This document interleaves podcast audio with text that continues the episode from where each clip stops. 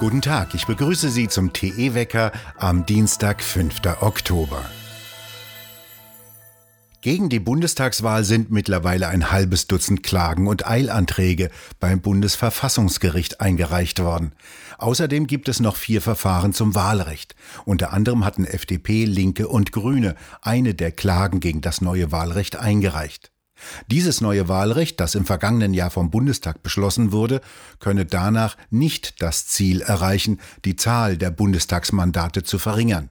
Offen ist, wann das Bundesverfassungsgericht entscheidet.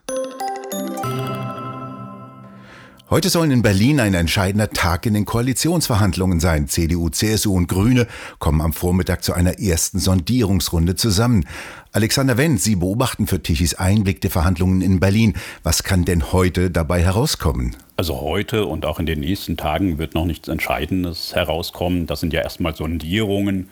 Sondierungen sind sozusagen Verhandlungen über die Verlobung, die dann in eine Ehe münden oder eben auch nicht. Also man wird sich jeweiligen Partner erstmal sehr, sehr sorgfältig abklopfen und dann wird relativ spät, erst wahrscheinlich in mehreren Wochen, eine Koalitionsverhandlung beginnen. Erstmal, wie gesagt, gibt es ja eine dreigleisige Sondierung, weil wir drei verschiedene Koalitionsvarianten haben. Die wahrscheinlichste die Ampel, die weniger wahrscheinliche Jamaika, also unter Unionsführung, und auch immer noch nicht vom Tisch äh, die Variante Rot-Schwarz, also eine nicht mehr so große Koalition unter Führung diesmal der SPD. Genau betrachtet sitzen ja auf Seiten der Union zumindest Wahlverlierer am Tisch. Armin Laschet kann ja nicht gerade als Wahlsieger bezeichnet werden. Die Wähler wollten ihn nicht, dennoch könnte er Bundeskanzler werden. Stimmt denn etwas mit dem politischen System nicht, wenn der Wähler Politiker abwählt, die aber dennoch wieder erscheinen und sogar mit Aufsicht auf Ämter? Naja, eine Abwahl war es ja genau genommen nicht, weil ja keiner von denen, die angetreten sind, den drei Kanzlerkandidaten, keiner war vorher Kanzler, sind alle neu ins Rennen gekommen. Und wir haben diese Besonderheit im parlamentarischen System in Deutschland, dass derjenige entweder Koalitionspartner wird oder sogar die Koalition führt, der in der Lage ist, eine Mehrheit zu bilden. Das muss nicht immer der stärkste sein. Und wir haben ja 2017 genau diesen Fall gehabt, dass die SPD fürchterlich gedemütigt worden ist mit ihrem bis dahin schlechtesten Ergebnis, 20,5 Prozent. Und trotzdem, obwohl sie vorher ausgeschlossen hatte, nochmal in eine große Koalition zu gehen, sie dann nach heftigem Geruckel genau das getan hat. Und Martin Schulz übrigens, der der SPD ja dieses Ergebnis verschafft hatte, hatte dann ja aber auch den Anspruch erhoben, Außenminister zu werden. Das ist dann an SPD-internen Auseinandersetzungen gescheitert, auch deshalb, weil er vorher so strikt ausgeschlossen hatte, je in ein Kabinett Merkel zu gehen und man ihm das nicht so einfach verziehen hat, dann auf der Hacke kehrt zu machen und zu sagen, jetzt aber doch. Aber bis zu diesem Punkt war das die gleiche Situation, in der Armin Laschet jetzt ist. Auch Wahlverlierer, auch das schlechteste Ergebnis aller Zeiten. Und trotzdem sagt er, ich will noch irgendwie im Spiel bleiben. Und das könnte in diesen Konstellationen sogar zweimal gelingen. Einmal als kleiner Partner gegenüber der SPD und einmal sogar als Anführer einer Koalition Jamaika. Wie lange werden nach Ihrer Einschätzung die Verhandlungen noch dauern? Hält Merkel womöglich noch einmal die Silvesterrede? Na, das kann sehr gut sein, denn wir hatten ja, wenn wir uns erinnern, 2017 sehr, sehr, sehr lange Sondierungsverhandlungen. Zu Koalitionsverhandlungen ist es damals ja nicht gekommen. Und diese Verhandlungen gingen schon deutlich länger, als die Partner das damals geplant haben. Damals war das nur eine Verhandlung, die dann gescheitert ist um die Sondierung. Jetzt haben wir das gleiche Spiel dreigleisig, weil es drei Varianten gibt und auch noch diese Besonderheit, dass äh, FDP und Grüne sich untereinander absprechen, sinnvollerweise, um nicht von den anderen gegeneinander ausgespielt zu werden. Also das kann durchaus ziemlich lange dauern. Das ist durchaus im Bereich des Möglichen, dass Frau Merkel dann noch eine Weihnachtsansprache hält. Das werden die Deutschen dann nach 16 Jahren auch noch ertragen. Und es äh, wird jedenfalls noch mehrere Wochen dauern, ehe dann eine Koalitionsverhandlung beginnt. Alexander Wendt, Dankeschön. Bitte.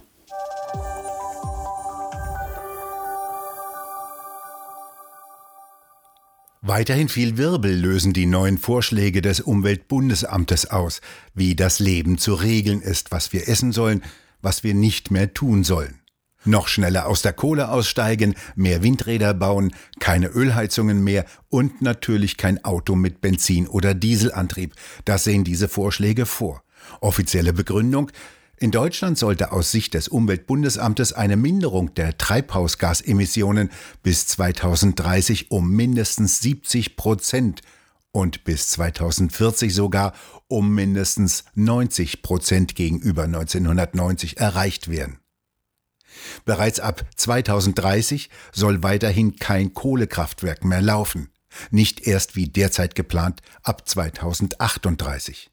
Außerdem soll der jährliche Fleischkonsum von aktuell rund 60 Kilogramm pro Kopf auf nur noch 16 Kilogramm pro Kopf sinken. Und es soll nicht mehr so viel Milch getrunken werden. 15 Prozent davon sollen nach den Vorstellungen des Umweltbundesamtes Ersatzprodukte sein. Immer unsicherer wird die Zukunft des chinesischen Immobiliengiganten Evergrande. Der Handel mit Aktien des zweitgrößten Immobilienentwicklers in China wurde gestern sogar ausgesetzt. Der Konzern hat Schulden in Höhe von mehr als 300 Milliarden Dollar und ist in Zahlungsverzug geraten. Die chinesische Regierung zögert offenbar, den Konzern zu retten. Sie will die extremen Spekulationen auf dem Immobilienmarkt beenden. Auch in Deutschland sind in vielen Städten die Immobilienpreise in schwindelerregende Höhen angestiegen. So wollen Bauträger in Städten wie Düsseldorf nichts mehr investieren, weil der Markt zu heiß gelaufen ist. Der englische Autofahrer soll wieder tanken können. In Großbritannien transportiert jetzt die Armee Treibstoff aus den Raffinerien an die Tankstellen. 200 Soldaten fahren jetzt Tanklastwagen und sollen die Tanks in den Tankstellen wieder füllen. Gestern war der Tag, an dem Facebook, WhatsApp und Instagram aus dem Internet verschwanden.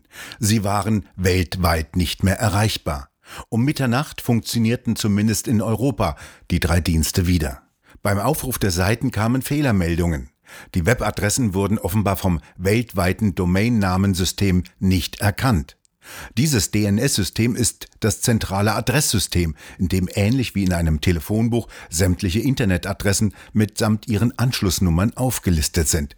Diese Datenbanken liegen auf vielen tausend Servern weltweit verteilt. Doch der Crash musste tiefer sitzen. Der Chef eines Internetsicherheitsunternehmens sagte heute Nacht, Facebook habe eine Reihe von Aktualisierungen an seinem Border Gateway Protokoll vorgenommen, die dazu führten, dass Facebook aus dem Internet gewissermaßen verschwunden ist. Und das, was Löschkommandos ansonsten mit vielen Nutzern machen, erledigte Facebook jetzt mit sich selbst komplett gelöscht.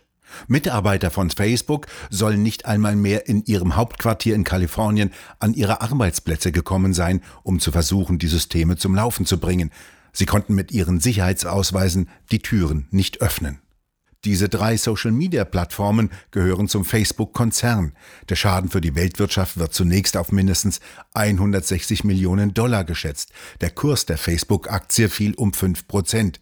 Facebook-Chef Zuckerberg verlor in ein paar Stunden 7 Milliarden, das Unternehmen sogar 50 Milliarden Dollar. Der Technikchef von Facebook jedenfalls entschuldigte sich aufrichtig, wie er sagte. Die anderen unabhängigen Dienste wie Signal, Telegram und Threema funktionieren weiterhin. Und Twitter verzeichnete aufgrund des Facebook-Ausfalles sogar die meisten Nutzer in seiner Geschichte. Vermutlich dürfen die Diskussionen um angeblich veraltete Systeme wie E-Mails wieder belebt werden. WhatsApp, Messenger und andere Systeme, die von Monopolen betrieben werden, dürften eher kaum die Zukunft sein, wie es immer hieß. Wie anfällig eine zentrale Architektur ist, zeigte sich jetzt wieder. Und ein Gerücht sicherlich, dass Facebook von Faktencheckern gesperrt wurde. Von Westen her ziehen immer wieder Kaltfronten quer über Deutschland nach Osten und bringen Regenfälle. Die Temperaturen bewegen sich tagsüber von 14 bis zu 18 Grad. Von Süden her werden starke Regenwolken gegen die Alpen getrieben. Das bedeutet starke Regenfälle mit Überschwemmungen und Erdrutschen auf der Alpen-Südseite und Föhn auf der Alpen-Nordseite. Ab Donnerstag sieht es nach einem stabilen Hochdruckgebiet aus, so dass wir ein sonniges Wochenende erwarten dürfen.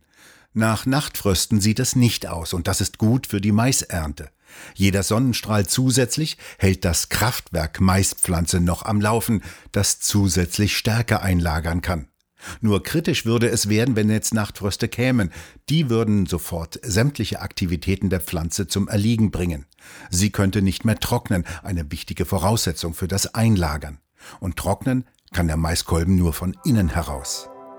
Wir bedanken uns fürs Zuhören und schön wäre es, wenn Sie uns weiterempfehlen würden. Wir hören uns morgen wieder, wenn Sie mögen.